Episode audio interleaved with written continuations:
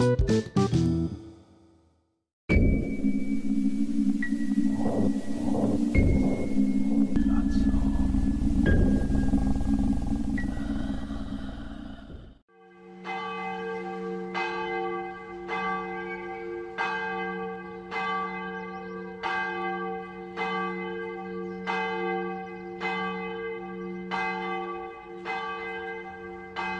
leyenda de la Llorona.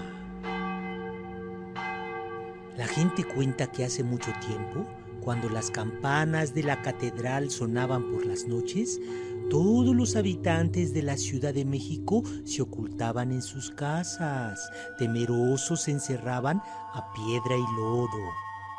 Esos campanazos anunciaban el toque de queda y nadie debía estar en las calles porque a esas horas se aparecía la llorona, un alma en pena que recorría toda la ciudad espantando con su aterrador lamento.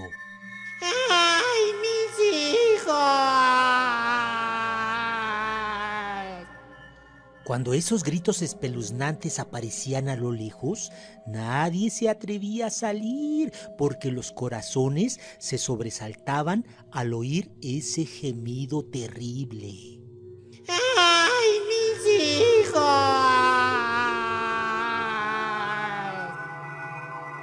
Cuentan las personas que la vieron que la llorona era un ser fantasmagórico porque no caminaba con sus dos pies, sino que flotaba en el aire y cuando lo hacía su vestido todo blanco se ondulaba junto con sus cabellos negros y largos.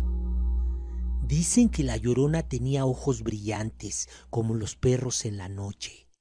Pero lo que más aterrorizaba de ella era su enorme boca, que parecía la de una criatura feroz. Dicen que con esa boca destrozaba los brazos y las piernas de las personas que atrapaba. ¡Ay, mis hijos! Cuando las campanas sonaban, todos los habitantes se ponían aterrorizados porque sabían que la llorona estaba cerca. Los niños se enfermaban de miedo, las mujeres lloraban desconsoladas, los hombres se metían debajo de las cobijas temblorosos, los ancianos rezaban. Nadie tenía paz por las noches. Ya viene la llorona, decía la gente. Los pobres niños corrían a abrazar a sus madres pálidos del susto. Algunas mujeres embarazadas de la impresión se desmayaban.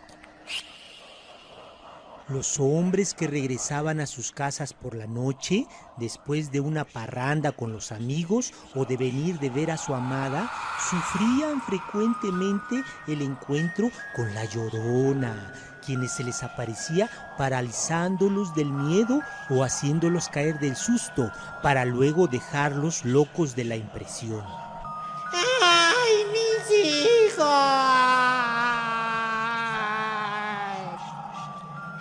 Había algunos jóvenes que envalentonados por el vino decidían salir a enfrentar a la llorona, pero no encontraban nada más que la muerte, porque ella los atrapaba con sus enormes brazos y le despedazaba los huesos a cada uno de esos hombres.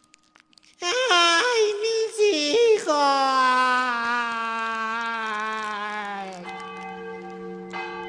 Por eso y otras tantas razones, cuando las campanas de la Catedral de la Ciudad de México sonaban por las noches, todas las casas apagaban sus linternas, por temor a que la luz llamara la atención de la llorona.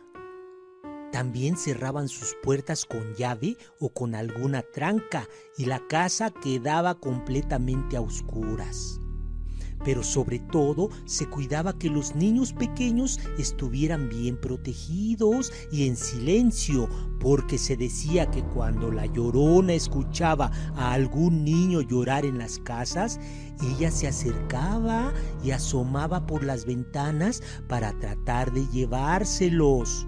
La llorona buscaba sobre todo los niños pequeños.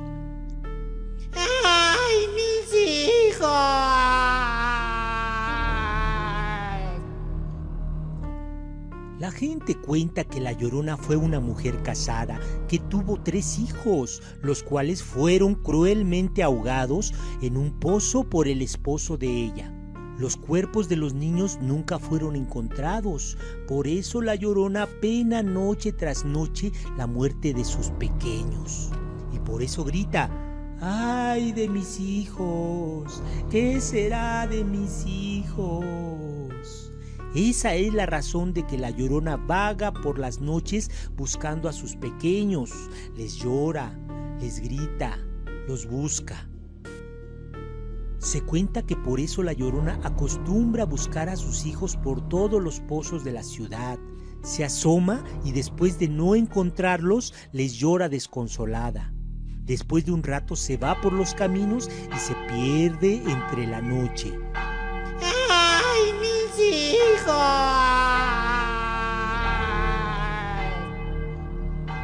Lo malo de todo esto es que cuando la llorona se encuentra a alguna desafortunada persona por su camino, la atrapa y le da la muerte con tanta furia que parece que está vengando la muerte de sus hijos.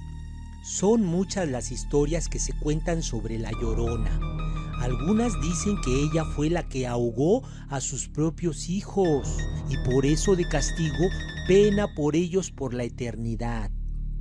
También se dice que la llorona se aparecía desde antes de la llegada de los españoles y que sus gritos fueron una premonición de la caída del imperio azteca, pues su lamento significaba la derrota de su pueblo.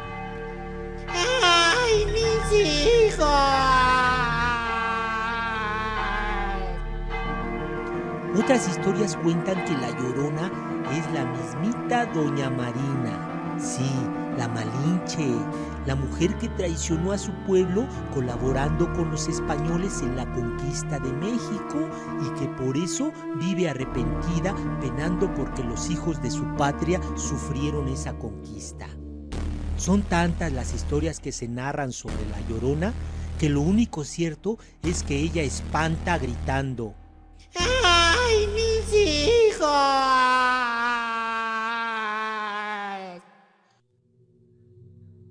En muchas ocasiones los pobladores de la Ciudad de México se reunían, hablaban y discutían sobre lo que tenían que hacer y se organizaban en grupos para tratar de atrapar por las noches a la llorona. Hay que terminar con esta pesadilla, decían. No podemos vivir en paz, tenemos que sacarla de la ciudad, comentaban otros. Debemos acabar con ella. Sí, debemos acabar con ella, gritaban. Pero ya en la noche ninguno de esos valerosos hombres se atrevía a enfrentarla. Ni siquiera se asomaban a la ventana por miedo a verla. ¡Ay, mis hijos!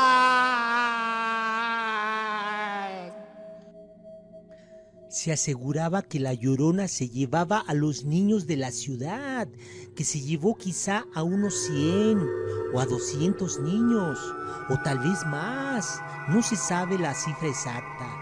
Cuando la llorona se llevaba a algún pequeño, la gente acostumbraba a buscarlos cerca de las cuevas, pues se dice que ahí los dejaba la llorona. Los abandonaba cuando se daba cuenta que no eran sus hijos.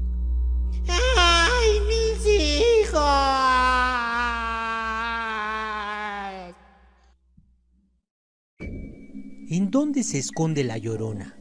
Nadie lo sabe.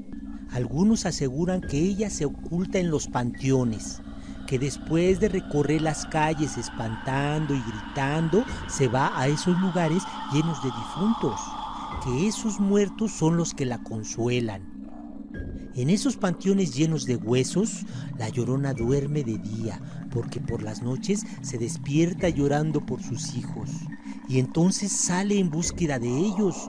Cuando se escucha el primer grito, las campanas de la catedral comienzan a sonar y la gente se empieza a esconder en sus casas. Se dice que la llorona todavía se le escuchaba gritar a finales del siglo XIX, espantando y causando pavor. Sin embargo, de pronto y misteriosamente sus gritos desaparecieron de la ciudad. Nadie sabe por qué razón. La gente supone que al fin la desdichada mujer encontró a sus hijos en el más allá, dejando dormir tranquilos a los habitantes de la Ciudad de México. Algunas personas aseguran que la llorona todavía se aparece, pero ya no en la gran ciudad, sino que ahora está buscando a sus hijos en pueblos como San Rafael, en Tlalmanalco, en Amecameca y en Chalco. ¡Ay, mis hijos! Por eso, escúchenme bien, háganme caso. No salgan muy de noche de su casa, porque se les puede aparecer la llorona.